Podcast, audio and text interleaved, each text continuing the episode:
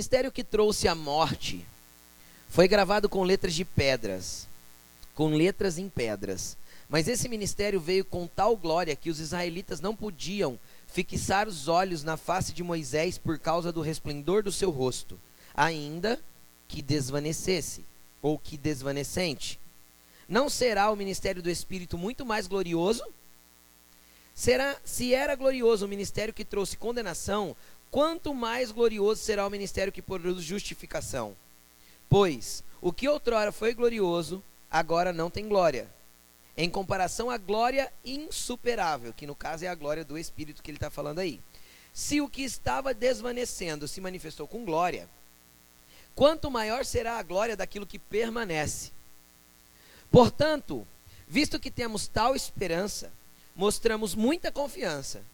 Não somos como Moisés, que colocava um véu sobre a face para que os israelitas não contemplassem o resplendor que desvanecia. Na verdade, a mente deles se fechou, pois até hoje o mesmo véu permanece permanece quando é lida a antiga aliança. Não foi retirado, porque somente em Cristo ele é removido. De fato, até o dia de hoje, quando Moisés é lido, o véu cobre os seus corações. Mas quando alguém se converte ao Senhor, o véu é retirado. Ora, o Senhor é o Espírito, e onde está o Espírito do Senhor, ali há liberdade.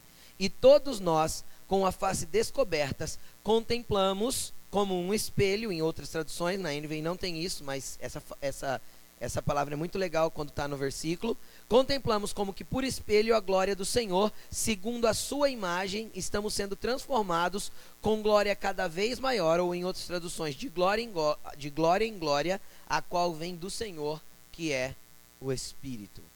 Amém? Pode ficar com sua Bíblia aberta ou fechar sua Bíblia, fique à vontade. Eu quero primeiro contextualizar você com o que Paulo estava tentando falar, porque é bem confuso se você não entender do que, que ele estava falando. Parece que ele estava falando nada com nada se você não entender o contexto do que ele estava se referindo. Amém? Vou te contextualizar para você entender do que Paulo estava falando e o que isso tem a ver com a nossa vida. Vamos lá. Paulo estava falando de um tempo onde Moisés estava no deserto, tá? Com o povo de Israel. Ele tinha tirado o povo de Israel do Egito e ele entrou no deserto. E Deus Deus primeiro quis se apresentar o povo, o povo não quis ter um relacionamento com Deus, falou: Não, Moisés, vamos fazer o seguinte: a gente tem medo de Deus, sobe você lá na montanha, fala com Deus, que Deus falar para você, você fala para a gente, a gente, a gente confia em você, Moisés, vai lá. E aí Moisés subiu no monte, ficou 40 dias orando, falando com Deus, se relacionando com Deus, recebendo um montão de coisas.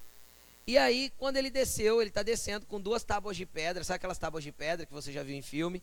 escritas com o dedo de Deus, a, a carta central das leis, que é os dez mandamentos. Estava escrito naquelas pedras. E aí o que, que aconteceu? Quando Moisés chega lá embaixo, o povo está adorando um bezerro de ouro. Eles criaram uma imagem para Deus em forma de um bezerro e falaram: vamos adorar esse Deus aí.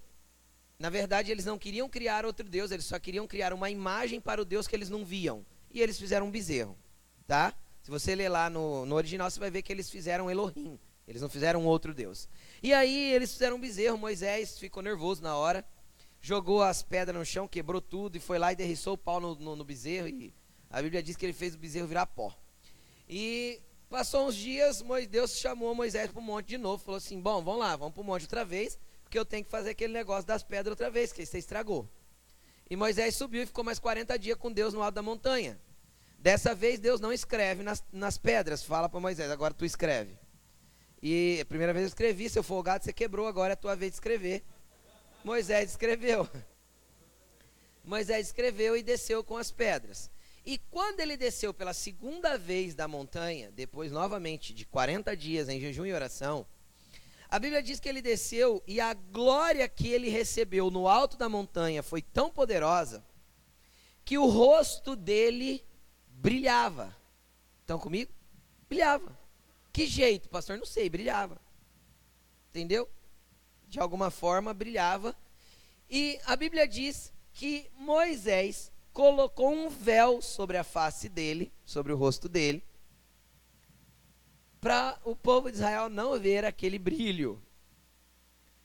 E na verdade, é justamente desse, desse episódio que Paulo vem retratando.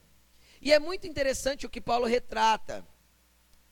É, no versículo 12, eu vou ler alguns tópicos. Por isso eu falei que se você segurar a Bíblia aberta, eu vou ler alguns versículos aleatórios para a gente chegar num consenso, tá bom? No versículo 12 ele fala assim, ó, portanto, visto que temos tal confiança, que, ou seja, que o ministério do Espírito Santo, o ministério que nós vivemos hoje é muito maior do que essa glória do Sinai, ou essa glória que foi apresentada para Moisés, nós mostramos uma confiança. E ele fala: Nós não somos como Moisés, que colocava um véu sobre o rosto para que os israelitas não contemplassem o resplendor que desvanecia. Veja bem, Moisés cobriu o seu rosto, não foi para que os israelitas não vissem aquele brilho, porque não havia problema em os israelitas ver. Entenderam? Deus nunca falou que tinha problema, porque se tivesse problema, Deus não tinha feito brilhar. Quem consegue entender o que eu estou falando? Se tivesse problemas os israelitas verem o brilho no rosto de Moisés, não, Deus não teria feito brilhar. Quem já teve experiência de ir para o meio do mato orar e de repente as coisinhas começam a brilhar? Se Deus não quisesse que você visse, Deus não fazia brilhar. Simples, é uma coisa lógica. Entendem o que eu quero dizer? Eu, eu, eu semana passada eu falei sobre Enoque. Quem lembra? Quem estava aqui? Diz amém. amém. Interage comigo, gente. Vocês estão aí? Quem está aí, diz amém. Amém, amém aí. Então, semana passada eu falei sobre Enoque. Lembra que eu citei que havia um livro de Enoque, que Judas cita? Por que não chegou até os nossos dias esse livro? Porque Deus não quis. Simples assim. Porque às vezes o que estava escrito lá não era propício para nós termos conhecimento nos nossos dias. Às vezes, devido à intensidade das revelações, nós íamos ver com muita clareza algumas coisas e Deus falou: não, deixa eu deixar algumas coisas um pouco mais secretas para que eles caminhem em confiança, em fé e não por vista. Estão entendendo ou não? Eu não sei qual foi o motivo, mas Deus não, chegou, não deixou chegar até a gente o livro de Enoque. Da mesma forma, o que Deus não quer que eu veja, Ele não mostra. É uma coisa óbvia. O que Deus não quer que eu veja, Ele não mostra. E Deus, se Deus não quisesse que o povo visse o rosto de Moisés brilhando, Deus não tinha feito brilhar. Amém? Tem certos presentes e bênçãos que você está buscando de Deus faz tempo e não recebe, simplesmente porque Deus sabe que você não está pronto para receber. Porque o que Deus não quer, não adianta Ele te dar. Entendeu? Amém? Amém? Então para de buscar o que Deus não quer. Porque tem coisas que Deus não, não, que Deus não quer e você está insistindo. Fazendo campanha, jejuando, orando, pondo milho no joelho para orar pagando promessa, pagando penitência. Para, cara. Tem coisas que Deus não quer fazer mais porque Ele quer tratar você. Entendeu? Tem coisas que Deus está tirando da gente porque Deus prefere nós do que o, o que nós temos. Olha para a pessoa que está do teu lado e fala assim: sabe o que Deus quer? Você. Fala assim, sabe, fala para ele de novo, sabe por que Jesus morreu? Por causa de você.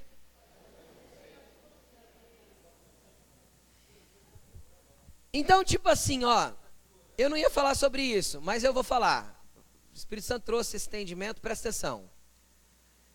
Uma criança de. Vamos imaginar uma criança de 3 anos. Quem tem ou já teve um filho com 3 anos, levanta a mão. Quem já teve, entende o que eu vou falar. Já teve ou tem. Se você chega do trabalho e você chega com a mão nas costas, escondendo alguma coisa, como se fosse um presente para essa criança, ela quer você ou quer sua mão? Então quem prefere a mão é criança. Porque o adulto prefere o abraço do pai. Entendeu? Quem é crescido espiritualmente prefere o abraço do pai. A bênção é secundária. Entenderam? Então você tem que querer o Pai e não o que tem nas mãos dele. Enquanto você for criança espiritual ainda, Jesus vai te dar muitas bênçãos e muitos presentes só para mostrar que ele é teu Pai. Mas vai chegar um tempo que ele vai começar a ensinar você a ser homem. E para ensinar a ser homem, eu tenho que restringir algumas coisas e forçar essa pessoa caminhar de um jeito que até então eu não caminhava. Ela não caminhava. Estão comigo? Por isso que Deus corrige o filho que ama. Amém? Mas vamos lá, falando ainda de Moisés. E aí, o que, que Moisés fez? E Paulo falou: Eu não sou como Moisés. Nesse caso, eu não quero ser igual a ele. E nesse caso, nem você. Tá bom? O que, que, ele, que, que Moisés fez? Via que o brilho ia acabando, ele pôs o véu. Que assim ninguém via que aquela glória ia des, desvanecendo. Nome estranho, né? Acabando. Né? Ninguém via que aquela glória ia acabando e que aquele brilho ia sumindo. Entendem? Então aquele véu era uma, era uma, era uma, uma forma de maquiar aquilo que já não existia mais no rosto dele. Não que deixou de existir no coração, tá bom? Mas não existia mais no rosto. Abrindo um parênteses, preste atenção. A geração, nós não somos essa geração. Nós temos um entendimento de uma movimentação espiritual que nós estamos vivendo uma transição geracional. O que, que é isso? É quando Deus muda a forma de agir de uma geração para com outra. Deus faz isso, pastor? Deus muda? Deus não é imutável? Sim, Deus é imutável. A ação de Deus não é imutável. Vocês estão comigo ou não? Amém? Amém? Jesus ressuscitou algumas pessoas, não ressuscitou? Lázaro e Talita, correto? Se bem que tem gente que diz que não, o Talita não é o nome, Talita é só uma expressão, mas tá bom, independente, Talita. Legal. Os dois foram ressurretos do mesmo jeito? Sim ou não? Não. Não. Cada um Jesus agiu de um jeito. A forma da ação é diferente e o resultado é imutável. Estão comigo ou não? Tudo que Deus quer para a humanidade, humanidade é imutável, mas a forma dele chegar na humanidade não é imutável. Estão entendendo ou não? Ele age de diversas formas, conforme a cultura, o tempo e aquilo que nós estamos movendo. Por isso que a Bíblia chama a graça de multiforme. A multiforme graça de Deus. Tem muitos modos de agir, muitas formas de atuar a graça. Amém? Então comigo? E nós estamos vivendo uma, uma transição de geração. Tá, pastor, o que isso tem a ver comigo? Só para você entender, só uma explicação isso. A geração, nós vivemos uma geração até por esses dias e desses dias para trás, que para ela crer, ela precisava ver. É como a geração de Moisés no deserto. Só cria vendo. O mar tinha que abrir, o pão tinha que descer do céu, o rosto de Moisés tinha que brilhar. Estão entendendo ou não? A água tinha que sair da rocha. A serpente tinha que ser erguida, eles tinham que olhar para a serpente, para serpentes irem embora do. Para a serpente de bronze, para serpentes irem embora do acampamento. Tudo era vendo. Entenderam? Era muito palpável. Só que nós estamos entrando num tempo de, nos dias de Josué. E essa palavra Deus tem falado com homens no Brasil inteiro. E ele começou a sinalizar isso para nós já tem no meio do ano passado, mais ou menos, a respeito dos dias de Josué. O que isso significa? Josué é uma geração que não precisa ver para crer. Ela anda em volta da muralha sem a muralha cair, sem a muralha nem se mexer, mas ela continua crendo. Está entendendo ou não? Já não é uma geração que se move por vista, é uma geração que se move porque tem convicção daquilo que está vivendo e fazendo em Deus. Acho que vocês não entenderam. Nós somos uma geração que se move porque tem convicção daquilo que é em Deus e que está fazendo para Ele. Amém? Amém? E aí o que, que aconteceu? Aquela geração era a geração que via e o rosto desceu brilhando. E aí ele cobriu o rosto para o povo não ver que estava sumindo. Tá? E aí eu quero ir falando com você alguns versículos. E ele fala assim: olha, aquele ministério lá que Moisés gerou no monte era um ministério de morte. Por que um ministério de morte? Porque a lei era cruel. Cruel em que sentido? Ela era uma lei de proteção. Era uma lei, uma lei que colocava uma cerca aqui só para eu não cair de cima da plataforma. Estão entendendo ou não? Então Deus colocava ba balizadores ou limites para o povo não perecer. Só que se o povo perecesse, ultrapassasse os limites, eles eram punidos. Eles não tinham aquela longanimidade que a graça nos deu, de ser perdoados mais uma vez, de novo e de novo. Entendem? Então Paulo chama isso de ministério de morte. Estão comigo? Estão me acompanhando? E ele fala assim: se o ministério da morte que foi cravado em pedras, ou seja, não era um trabalho com corações, era um trabalho de coisas. Foi glorioso. Imagina como não será glorioso o ministério do Espírito. Ele fala. Por quê? Porque o ministério que trouxe condenação foi glorioso. Não será muito mais glorioso o ministério que, que traz justificação? O que, que é a justificação? É o perdão do pecado. É o perdão da condenação, é tirar uma pessoa da condenação. Isso é justificar a pessoa. Quem gostaria de fazer parte desse ministério do Espírito Santo, que tem muito maior glória do que tudo que Moisés viveu no deserto, diz amém. amém. Todos nós queremos. Todos nós queremos. Aí o que, que acontece? Ele, ele fala o seguinte: ele, aí ele começa a fazer um paralelo entre o povo que estava acreditando em Deus, na época de Paulo, e os judeus, em, em, Deus não, em Jesus Cristo, e os judeus que não criam em Jesus Cristo. Ele, ele traça um paralelo. Ele fala assim: olha, até hoje, quando eles leem a lei e leem as coisas de Moisés, ainda tem um véu sobre o coração deles e eles não entendem o que eles estão lendo. E o que, que eu percebo? Por que, que o judeu rejeitou Cristo na sua grande maioria? Não foram todos, amém? Por que não foram todos, pastor? Porque Pedro, Paulo, João, Tiago, Bartolomeu, e todos os Matias e todos os apóstolos eram quê? Judeus. Então não foram todos. Estevão e todos os homens que se moveram, e a Bíblia diz que multidões aceitaram a Cristo. Houve um avivamento em Jerusalém fenomenal. Que, que nível de, de avivamento? Duas pregações, sete mil pessoas se converteram. Então, tipo, avivamento monstro. Amém? Estão comigo? E o que, que acontece? Alguns judeus, ou a maioria deles, se fecharam para isso. E o coração deles travaram nesse ambiente. E o problema deles terem travado nesse ambiente tem um start, um lugar. Qual que era? A religiosidade e a falta de desejo de ver e enxergar diferente. E por que, que eu estou te falando isso? Porque nos nossos dias existem muitos cristãos que, apesar de nominalmente se intitularem cristãos, de frequentarem uma igreja evangélica ou qualquer outra igreja que falem de Cristo todo domingo a fio, eles também têm um véu, tanto sobre o rosto como sobre o coração. Por quê? Porque do mesmo jeito que a mente e o coração dos judeus eram fechados para não receber a novidade de Cristo e o ministério do Espírito, assim também no meio dos evangélicos, e não só dos evangélicos, mas de todos os cristãos dizentes, existe um conceito na onde eles também têm mente e coração coberto por um véu que não os possibilita e os impede de viver aquilo que o ministério do Espírito quer dar para cada um. Tá, pastor. E aí? E aí é o seguinte: qual que é o problema desse véu e o que, que ele causa e o que, que tem isso a ver com a minha vida? A primeira coisa que você tem que entender: o primeiro véu que tem que ser arrancado de nós é o véu que cobre o nosso rosto.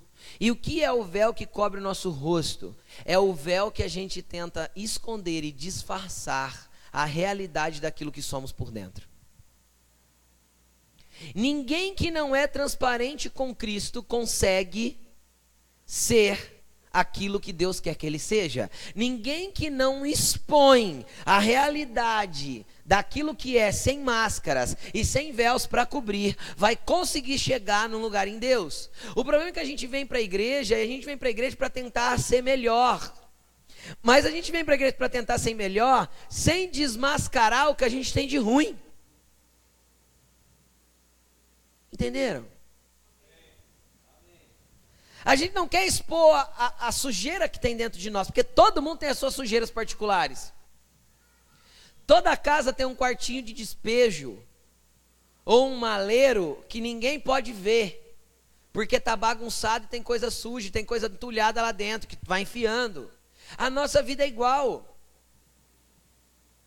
E aí o que que Paulo fala? Olha, agora vocês não estão mais no ministério das leis, não tem mais a ver só com as ações externas, mas tem a ver com uma transformação interna. Já não é mais letras escritas em pedras, são letras escritas nas tábuas dos vossos corações, Paulo fala. Porque isso tem a ver não só com a atitude, mas com a intenção da atitude. Tem a ver com o porquê eu falo, faço e ajo de certas formas. E não mais só com as minhas ações. Cristo já não, o ministério do Espírito já não está mais olhando para o homem como era no Velho Testamento. Agiu errado, pagou. Agora não, agora ele, o ministério do Espírito ele vai analisar e interpretar não só a atitude, mas a intenção da atitude. Vocês estão comigo? E por que o ministério do Espírito Santo vai fazer isso? Porque o ministério do Espírito Santo, ele é baseado na casa que ele mora. Entenderam? Não, né? Vou explicar. Até então, no tempo de Moisés, Deus morava no tabernáculo dentro do templo, atrás do véu. Quando o véu se rasgou, Deus mudou de endereço e veio morar onde? Dentro de nós. Quem? Que porção de Deus? Que pessoa da Trindade? O Espírito Santo. Então, o ministério do Espírito trata de mim, do dentro, da casa que ele mora. Quem está me entendendo? Agora, deixa eu te falar uma, uma coisa. Toda casa, querendo ou não querendo, tem a cara do dono ou da dona. Normalmente da dona. E é muito interessante. Quem aqui já, já foi, é ou já foi recém-casado? Levanta a mão. Recém-casado. Quem já. Quem. Levanta a mão quem já foi ou é recém-casado. O resto não casou? Vai. Que vocês casam em nome de casem em nome de Jesus. Amém. Volta para cá. Receba. Ei. Quem quer glorifica a igreja. Volta pra cá, volta pra cá. Ó, presta atenção, por que, que eu fiz essa pergunta? Imagina lá quando você está começando a arrumar sua casa. Você, mulher, casou, casadinha de nova, tudo móveis novo, panela nova, sadeira nova, enfeite novo, tudo novo, lindo. Aí de repente vem a sua sogra e começa a dar palpite na onde você tem que guardar as panelas, guardar as assadeiras, colocar os enfeites. E começa, ah, porque isso aqui não vai ficar bom, porque aquilo ali tem que ser aqui, porque aquilo é nananã, né? Aí a nora que é cheia de Jesus tem uma longanimidade imensa com ela. E quando ela vai embora, e quando ela vai embora, ela vai no esposo recém-casado e fala assim: Pelo amor de Deus, você não traz mais tua mãe aqui. Deixa eu acabar de arrumar a casa, eu não quero ajuda, não pedi, a casa é minha, não é dela.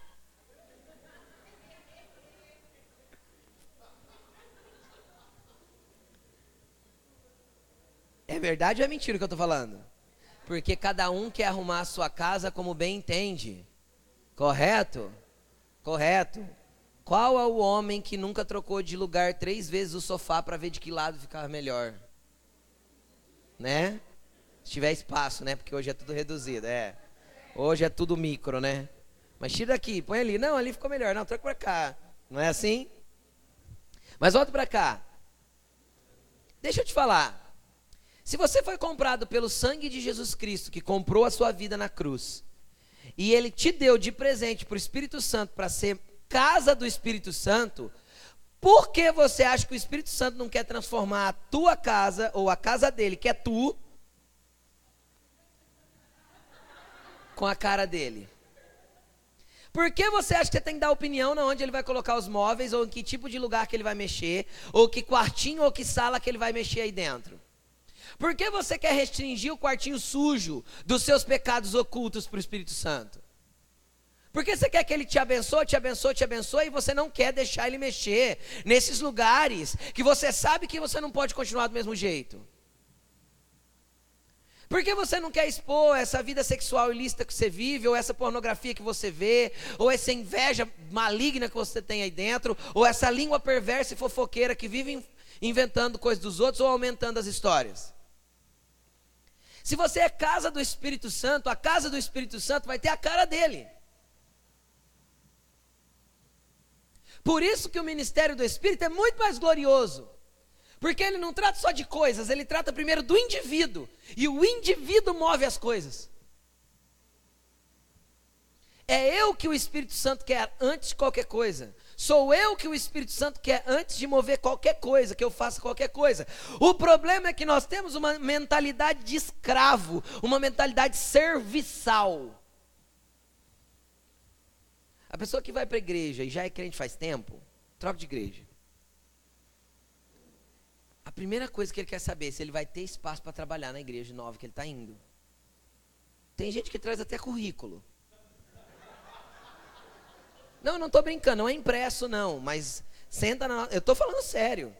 Senta na minha frente e começa. Não, pastor, porque eu já fiz isso, já fiz aquilo, já já, pá, já, sei lá, já fui conferencista internacional, já pastoreei três igrejas, já gravei CD, já não sei o que lá. Aí o que eu respondo? Eu respondo assim, simples, cara, vamos andar junto, comer uns feijão junto, vamos se conhecer, depois a gente conversa sobre esse trabalho. Você não é escravo, escravo que se move pelo serviço. Escravo que se move pelo que faz. Filho se move por paternidade, por relacionamento. Meu filho não é meu filho porque ele faz alguma coisa para mim. Meu filho é meu filho porque é meu filho.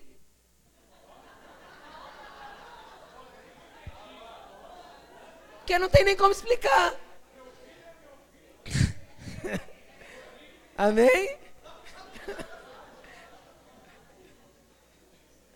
Você é filho de Deus porque é filho de Deus e você só precisa ser filho. É só isso que eu estou querendo fazer você entender, cabeção.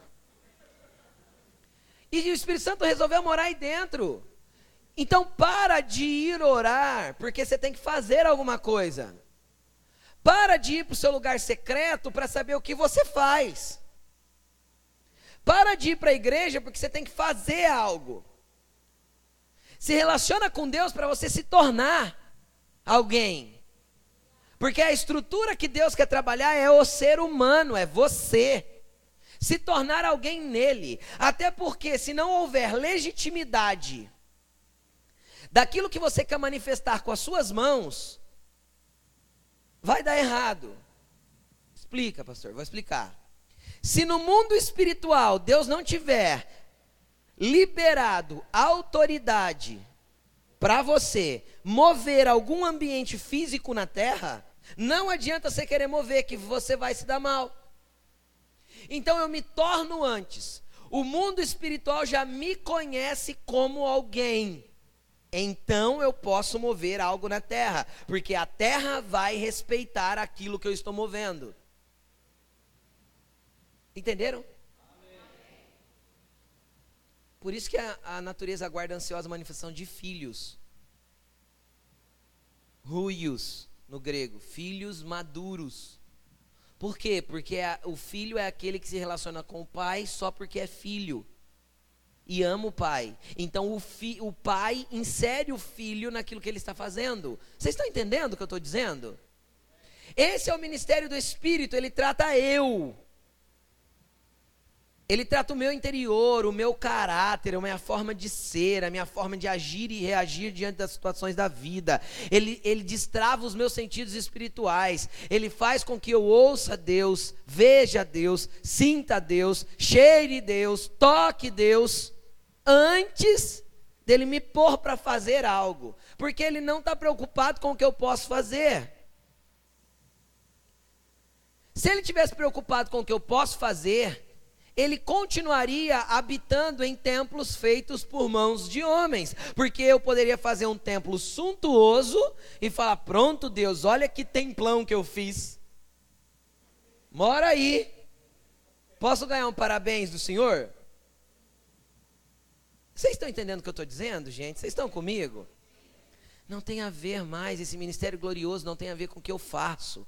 O ministério do deserto, que era de morte, tinha a ver com as minhas atitudes externas. O ministério do Espírito tem a ver com as minhas atitudes internas. Quem eu sou dentro de mim quando ninguém está me vendo. O que eu tenho para dar para o Espírito quando só eu e Ele? Você quer analisar um pouco melhor seu coração se você já é um, um cristão faz tempo, obreiro de Deus, ranque tudo que você tem da obra, entregue e vê se você continua tendo relacionamento com Jesus. Se acabou o teu relacionamento, significa que você se relacionava com ele por causa daquilo que você fazia. Então você nunca o conheceu. Você aprendeu servi-lo. E não que seja ruim servir, servir é top. Todo mundo precisa aprender a servir. E todo mundo precisa um dia entender quem é em Deus, ter identidade nele para manifestar em obras a exatidão daquilo que ele quer. Vocês estão comigo? Mas o foco central não é fazer, é ser.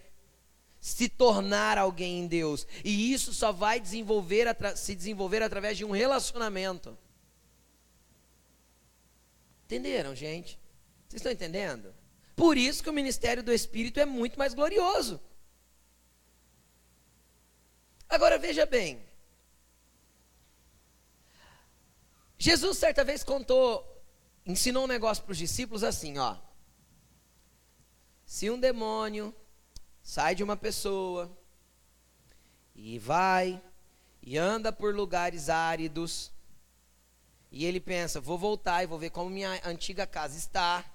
E ele voltando, encontrando a casa varrida, vazia, e adornada. Ele volta e chama outros sete piores para vir junto com ele.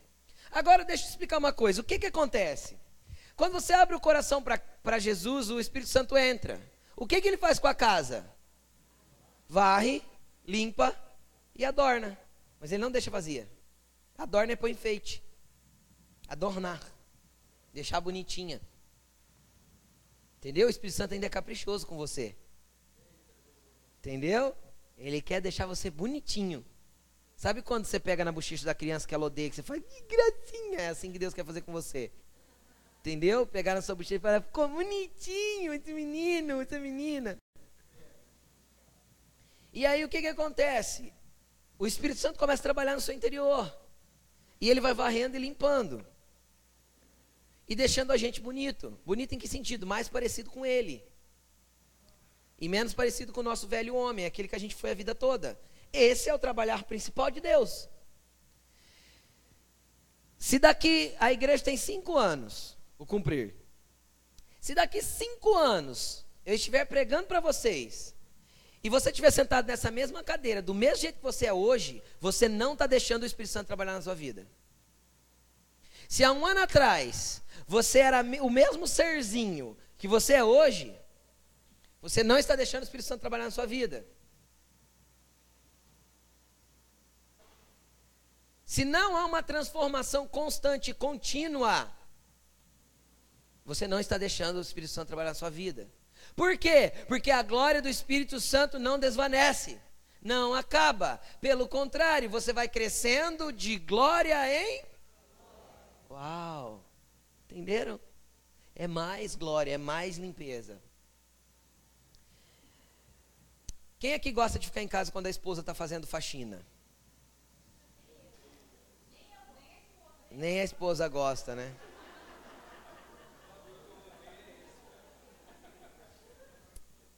Ministério da vassoura e do rodo. Tem mulher, tem mulher que fala assim, não é ministério, é o Exu rodo o Exu vassoura, né? Só se você puder pagar para faxineira. Do contrário, você tem que amar teu rodo, tua vassoura, porque porquice é pecado também. Todo espírito de mulambo sai. É. Vamos lá, continuando. Brincadeira. Mas é verdade. Ó, vamos continuar. É, mas é sério, é brincadeira, mas é sério. Continua aqui comigo. Imagina sua esposa acabar de varrer a sala, passar o aspirador de pó no tapete, né?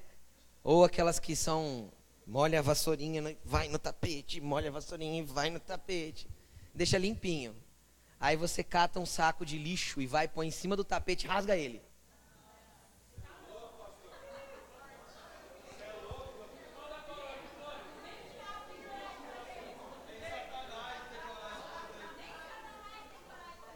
O pior é que você faz isso toda hora. Quando? Quando o Espírito Santo varre a casa, você vai lá e joga o lixo do pecado lá dentro de novo. Você, ele acabou de limpar a sua vida, a sua estrutura. Só que você, por ceder o seu próprio desejo, ceder a sua própria vontade, você vai lá e faz o que o Espírito Santo já sinalizou, que ele não quer que você faça mais. Então ele varreu um cômodo. Até porque ele é gentil, cortês e amável. Ele vai avançando cômodo por cômodo para não te assustar. Então ele vai entrando, aí ele vai um cômodo, deixa limpinho, pinta, põe quadro na parede, põe enfeite bonitinho, você vai lá e joga um saco de lixo lá dentro e rasga. E às vezes rola junto ainda no lixo. Porque tem gente que não peca, deita e rola no pecado. Aí o Espírito Santo tem que vir fazer a limpeza toda de novo. E o que, que a Bíblia faz? Fala que ele faz igual a esposa? Não.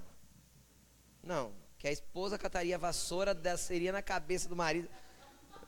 Ou cataria a vassoura e falava assim, indecente, limpa. Né? No mínimo. O Espírito Santo faz o que? A Bíblia diz que ele se entristece dentro de nós. A ação do Espírito dentro de nós, quando nós pegamos o lixo do pecado, de ceder a nossa própria vontade, a nossa própria carne, e, e, e, e nos lançamos nesse desejo pecaminoso, nesse desejo diferente do que o Espírito Santo queria, nós jogamos lixo dentro de nós e o Espírito Santo se entristece. E eu vou te falar uma coisa: o pior é que ele se entristece e não limpa. Hã? Não limpa. Por quê? Porque o rodo e a vassoura tem nome no ambiente espiritual. Chama arrependimento e confissão. Se eu me arrependo e confesso, eu deixo e alcanço misericórdia. Não é isso que a Bíblia diz? Mas se eu não me arrependo e não confesso, eu não estou limpo. E aquela glória do Espírito que deveria brilhar através das, das minhas, da, de externar aquilo que Cristo é, ela passa a não ser mais glória ela passa a transparecer a sujeira que existe dentro de mim. Vocês estão comigo? Quem já viu pessoas que já brilharam com Cristo e se pareciam muito com Ele, mas se afastaram dele e hoje o que já aparece mais é a sujeira? É mais nítido na pessoa aquela vida torta de quem ela é. Por quê? Porque o lixo foi sendo entulhado lá dentro de novo. O pior é que junto com o lixo vem os parasitas. Isso é coisa da minha esposa querida. É, esses daí mesmo. Os capetos, os capiroto. Demônio, vem junto. Você só. Entenda uma coisa, querido. Demônio é parasita. Demônio só pode estar dentro de você, ou te atormentar, ou te aprisionar, ou te oprimir, se houver lixo. Imagina um quartinho lá na tua casa. Aí você abre um dia tem um rato lá dentro. Aí você abre outro dia, tem três ratos e seis baratas. Aí você vai, mata os ratos e mata as baratas. Aí você abre no outro dia, tem o que de novo? Rato e barata. O que, que você precisa fazer? Limpar o lixo. Entenderam? Tira o lixo, que cabe os parasitas. O Espírito Santo está doido para tirar o lixo dentro de você e fazer de você uma pedra preciosa para Ele, alguém que Ele ama e que Ele tem prazer em habitar. E não é glorioso o ministério do Espírito?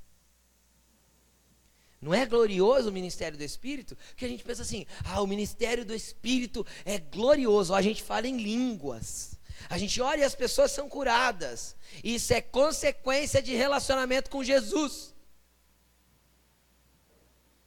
Dons do Espírito são presentes que ele distribui para aqueles que já estão vivendo com ele. E ninguém é mais poderoso porque tem dom.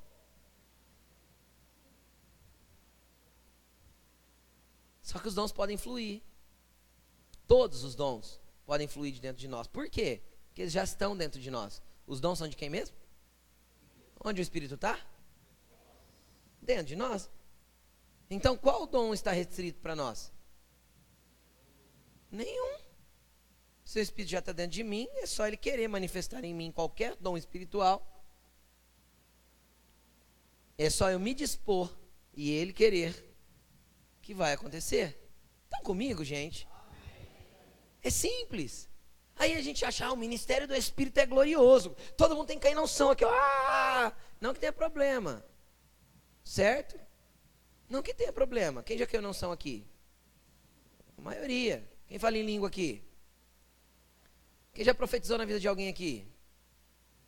Só os mesmos levantam a mão, os outros têm vergonha. Mas a maioria aqui já foi usado por Deus assim. Por quê? Porque tem a ver com o espírito que está dentro e não com o, o, vaso. Porque a excelência do poder é o que está dentro e não o vaso. O vaso é de barro. Vaso de barro não tem beleza. Estão comigo, gente? Amém? Então mesmo? Então o ministério do Espírito é glorioso por quê? É glorioso porque ele trabalha caráter. Ele trabalha vida, ele trabalha relacionamento com Deus, ele sonda as profundezas de Deus e revela aos pequeninos. Ele faz você ler a Bíblia e a Bíblia se revela na, na, na tua frente e, e você vai entender coisas da palavra de Deus que você nunca entendeu. O ministério do Espírito é glorioso, não é por causa de dons, não. Dons é uma dádiva, é um presente. Glória a Deus se, se manifestar. Mas o ministério do Espírito é glorioso, porque o Espírito convence o homem do pecado, da justiça e do juízo. Entenderam? É por isso que o ministério do Espírito é glorioso, porque ele trabalha em mim antes de qualquer outra coisa. Eu acho que vocês não estão entendendo o que eu estou falando. É poderoso demais isso. Porque tudo que Deus ama é pessoas, é gente. Deus ama a gente. E Ele quer trabalhar em gente. Por isso que é glorioso. Olha para a pessoa que está do teu lado e fala assim: Deus ama a gente. E você é gente. Então deixa Ele trabalhar em você.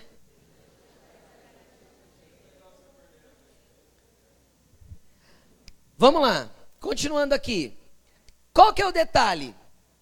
Nós temos dois detalhes que atrapalham aqui, dois véus. Presta atenção, dentro desse processo que eu comecei a desenhar. Véu número um. Chama véu de falsidade. O que, que, é o véu de falsidade? Um dia meu, meu rosto brilhou, me pareci com Cristo.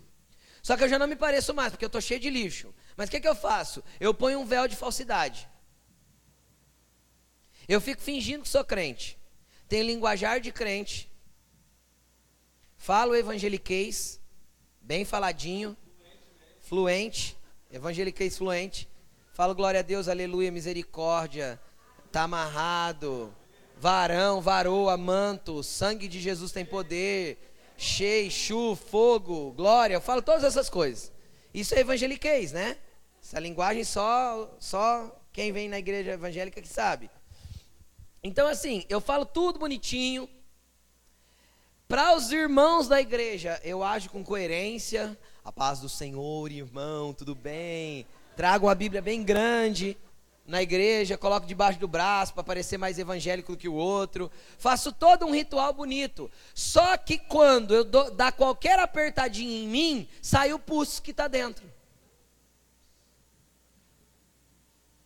O que, que é isso? Isso é uma vida de quem está usando um véu que é falso, só para esconder uma glória que já desvaneceu e já não tem mais lá dentro. E você deve conhecer um par de crente assim. Eu já vi amigos de trabalho falar assim: ah, para ser crente igual esse cara aí, eu prefiro morrer com capeta. Por quê? Porque só tem uma casca falsa, entenderam? De uma coisa que um dia ele experimentou um pouquinho. Um dia lá ele teve um ambiente de glória, ele experimentou e ele falou, cara, esse é o lugar. E aí ele cria uma casca de falsidade. Na verdade, ele não ora, ele não tem relacionamento com Jesus, ele lembra de Jesus só de domingo à noite, se não chover, se não tiver frio. Porque senão ele prefere ficar em casa. Mas ele lembra de Jesus só no domingo à noite. Ele não lê Bíblia, ele não ora, ele ora. Cinco minutos antes de dormir. Senhor, obrigado por esse dia, obrigado por tudo que o Senhor fez, Jesus, eu te pe... aí ele está com um problemão, ele fala assim, aí Senhor, aquele problema, se o Senhor puder me ajudar, oh Deus, me ajuda. E ele vai dormir. Eu não peço ajuda para Deus. Porque eu não quero a ajuda dele. Eu quero pegar o meu problema, dar para ele e falar: Deus, ó, eu não sou meu mais, o Senhor me comprou, então o meu problema também não é meu. Tá? Não sou meu, se eu não sou meu, eu não posso pegar o que não é meu. Porque tudo que é meu não é meu, é dele. Então eu dou para ele. Entendeu? Simples. Tá com doença, tá com dor, dá para ele. Aí a Bíblia diz que ele já levou sobre si todas as dores e enfermidades, dá para ele. Fala, Deus, eu não vou falar que eu tenho doença, não. Nunca mais chame qualquer doença de sua. Ai, eu tô com uma gripe. Não, não. A gripe tá aí. Você não tá com ela, não. Entenderam ou não? Ai, eu tenho, sei lá, sinusite. Não, não, não. Eu não tenho, não. Ela tá aqui. Entenderam ou não? Porque você não é seu. Você é de Jesus. Ele te comprou e você é casa dele. Se tem alguma coisa aí dentro que está em desacordo com a palavra dele, ele tem prazer em tirar. Estão comigo? E aí, o primeiro véu é esse, é o véu que finge. Finge ser aquilo que não é. E normalmente esse véu que finge, ele finge justamente para não ter que expor para ninguém a sua sujeira. Ele prefere não expor. Por quê? Porque ele tem medo de ser julgado e condenado. Por quê? Porque ele já não tem o espírito que convence da justiça e do, do pecado, da justiça e do juízo. Só tem medo de ser condenado quem não sabe que é justificado. Entenderam? O que, que, é justificado na palavra? Justificado, querido, é como se fosse absolvido. Entendem? Num tribunal. Eu tinha uma dívida, mas alguém já pagou por mim. Entendeu? Então estou absolvido. Eu não vou ter mais pena. Estão entendendo ou não? Só tem medo de ser julgado pelos homens aquele que se sente que não sente, não se sente, não sabe que é justificado. Então eu não tenho medo do julgamento dos homens. Se dane que vão pensar de mim. Eu falo isso direto, que é importante essa notícia, deixa eu falar. Por quê? Porque a gente sabe quem é em Deus. Entenderam? Sei que sou filho, sei que sou justificado e absolvido de todos os meus pecados. E eu não tenho mais condenação para aqueles que estão em Cristo Jesus. Não tem mais condenação. Se eu estou em Cristo, mas em Cristo. Não um dia eu vi Cristo, brilhou e eu pus o véu e falar, ah, agora eu estou em Cristo. Não. Tua vida tem que condizer com aquilo que é estar em Cristo. Você tem que se relacionar com Jesus. Todo dia. Amém? Amém. Segundo véu é o véu da religiosidade. O que é o véu da religiosidade? O véu da religiosidade é o que substitui o relacionamento pelas regras. Religiosidade é um conjunto de regras impostas. Isso é religiosidade. Como os judeus manifestavam religiosidade no tempo de Jesus? Não faça isso, não faça aquilo, não faça isso, não faça aquilo, não faça isso, não faça aquilo, não faça isso, não faça... mas faz o que eu estou falando, mas não faz o que eu faço. Jesus olhou para os caras e falou assim: Vocês amarram fardos tão pesados nas costas das pessoas que vocês não movem um dedo para mover esse, esse fardo de lugar. Isso é religiosidade.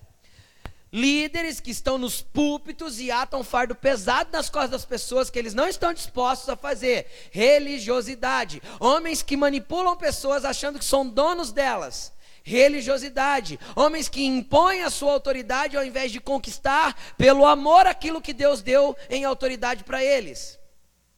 Tá cheio de pessoas que não têm legitimidade de autoridade no reino dos céus manifestam dons, e porque manifestam dons, acham que são senhores da espiritualidade, e aí pegam e usam essa espiritualidade, aplaudida pelas pessoas que gostam de um espetáculo, para manipular pessoas e conduzi-las numa manipulação mental, ao invés de abrir a mente delas para um relacionamento com Jesus Cristo. Esse é o véu da religiosidade. E aí tem pessoas que adotam isso sentado nos bancos, onde elas se enchem de regras. E eu vou te falar o que, que acontece com quem anda em religiosidade. Igualzinho aconteceu com o jovem rico. O jovem rico era um, um tremendo de um religioso que tinha um Deus que não era Deus, ele servia mamon. Quando ele chega em Jesus, Jesus fala assim: Cara, você quer ser salvo? Segue os mandamentos. Nós não estamos falando de salvação. Vocês estão comigo ou não? Salvação é pela graça, não é por obras. Pela fé, não por obras, para que ninguém se glorie. Jesus falou: Você quer ser salvo? Segue os mandamentos. Você quer ser perfeito?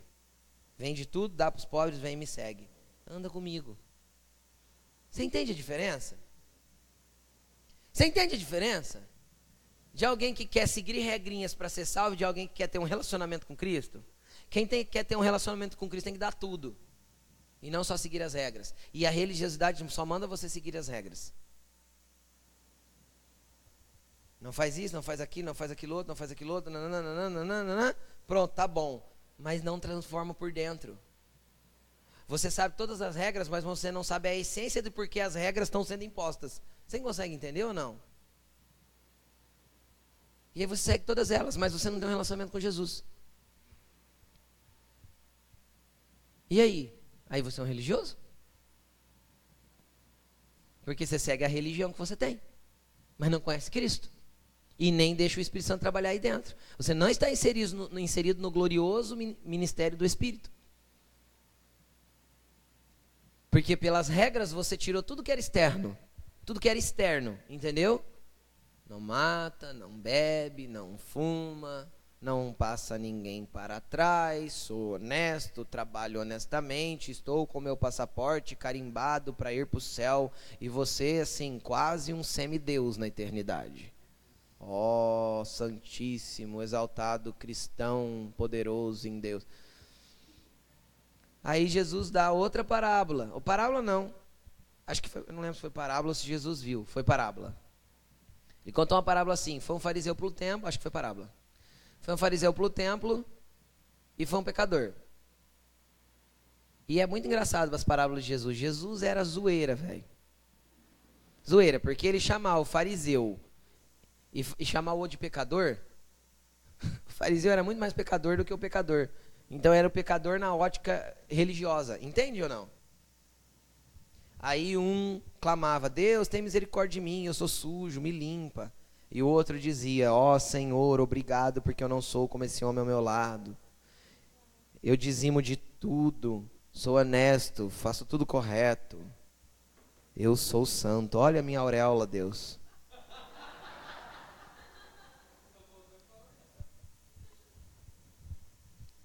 A sua justiça diante de Deus é como trapo de menstruação, a Bíblia diz.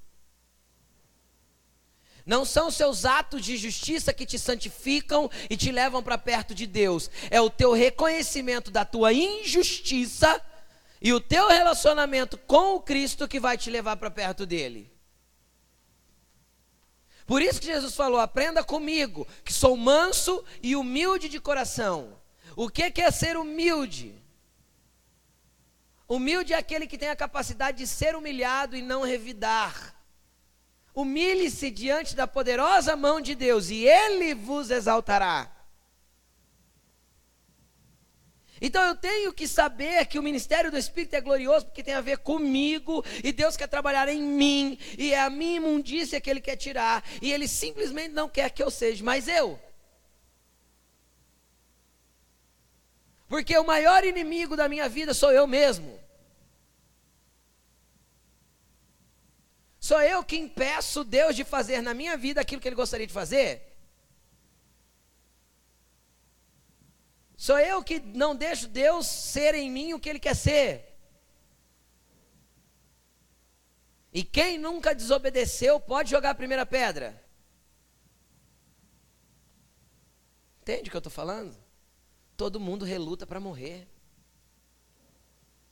E muitos de nós temos a mente serviçal e acha que a gente é justificado por aquilo que faz ainda. Que a gente vai ser mais santo e mais poderoso porque está fazendo. Deus vai conhecer o teu caráter quando tirar tudo de você e sobrar só você e Ele, querido. Porque no céu não vai ter ministério, porque ministério é para os homens. Aí eu quero ver o que vai sobrar. Por isso que Paulo falou assim: olha, eu lancei o fundamento.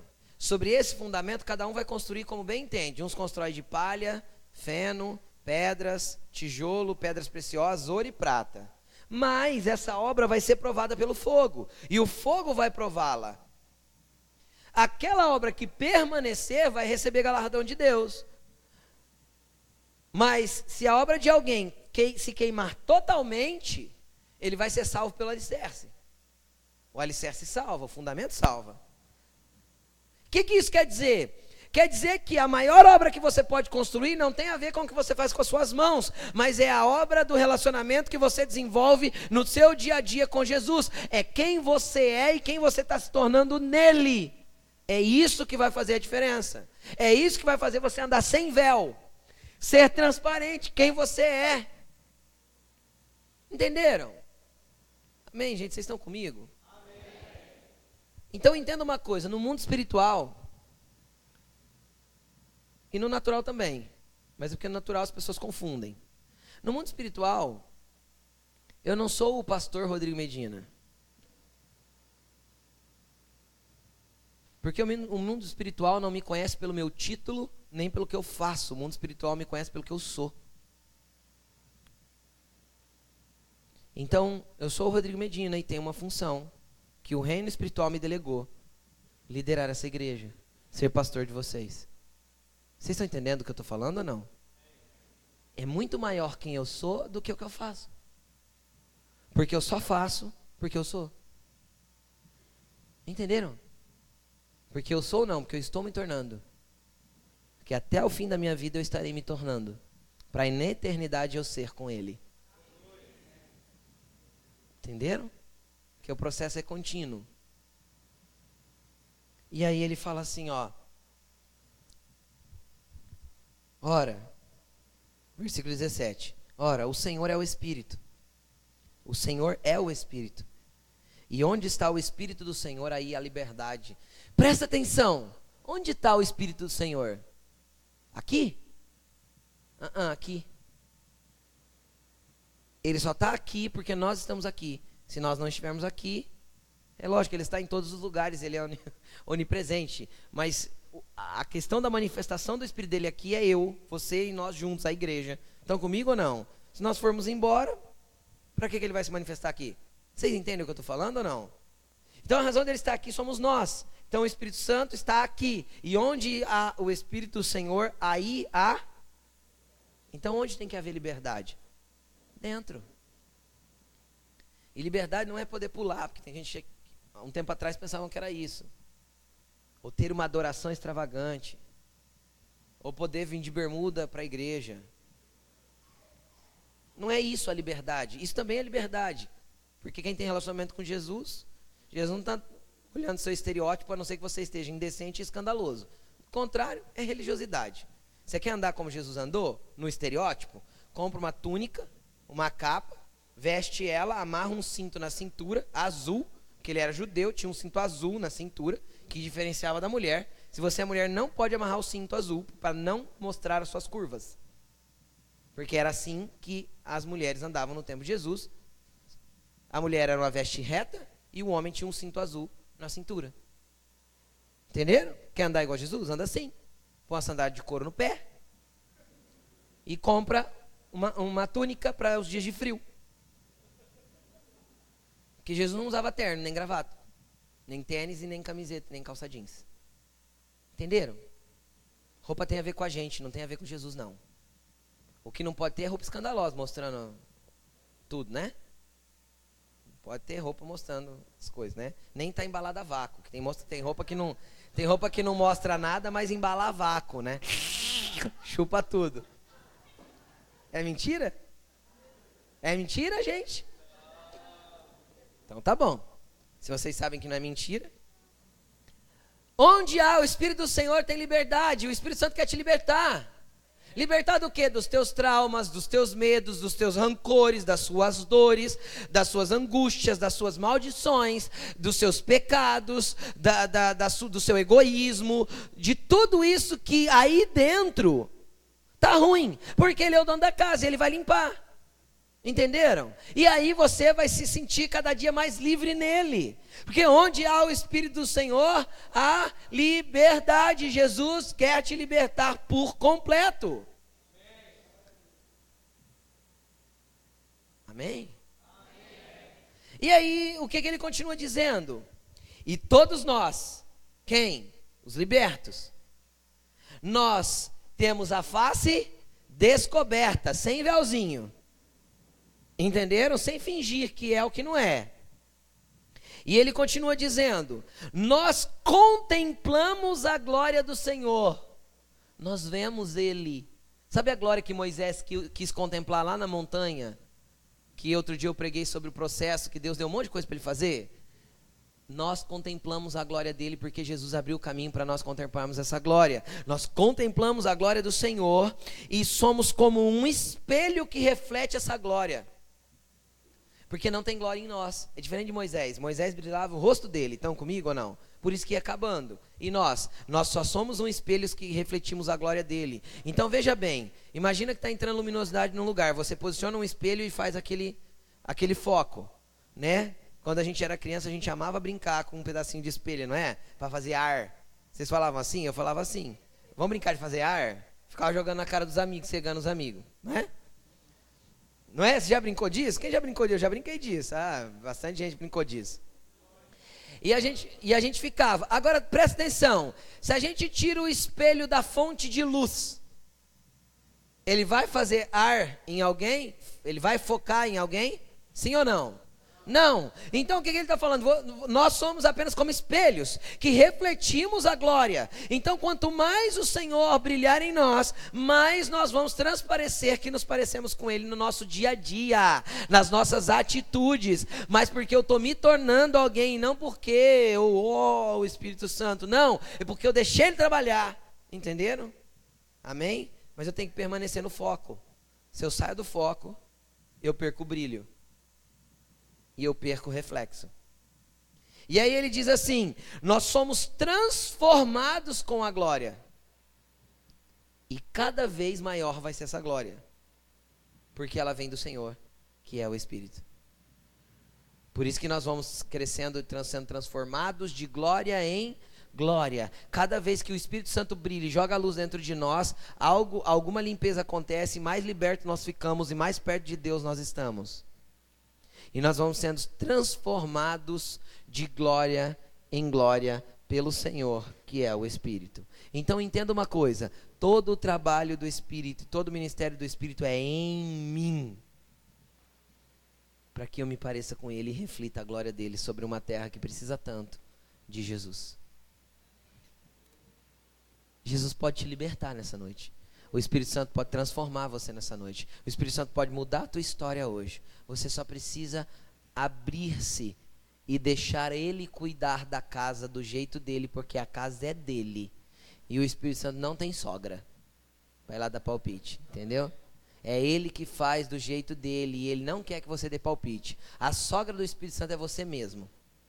Vai lá pôr o dedão no que ele está fazendo. Entenderam? E o Espírito Santo não te acusa quando você está errado, porque acusador é Satanás. Entenderam? O Espírito Santo está ali para te, te mostrar o caminho para a justificação. Coloque-se de pé.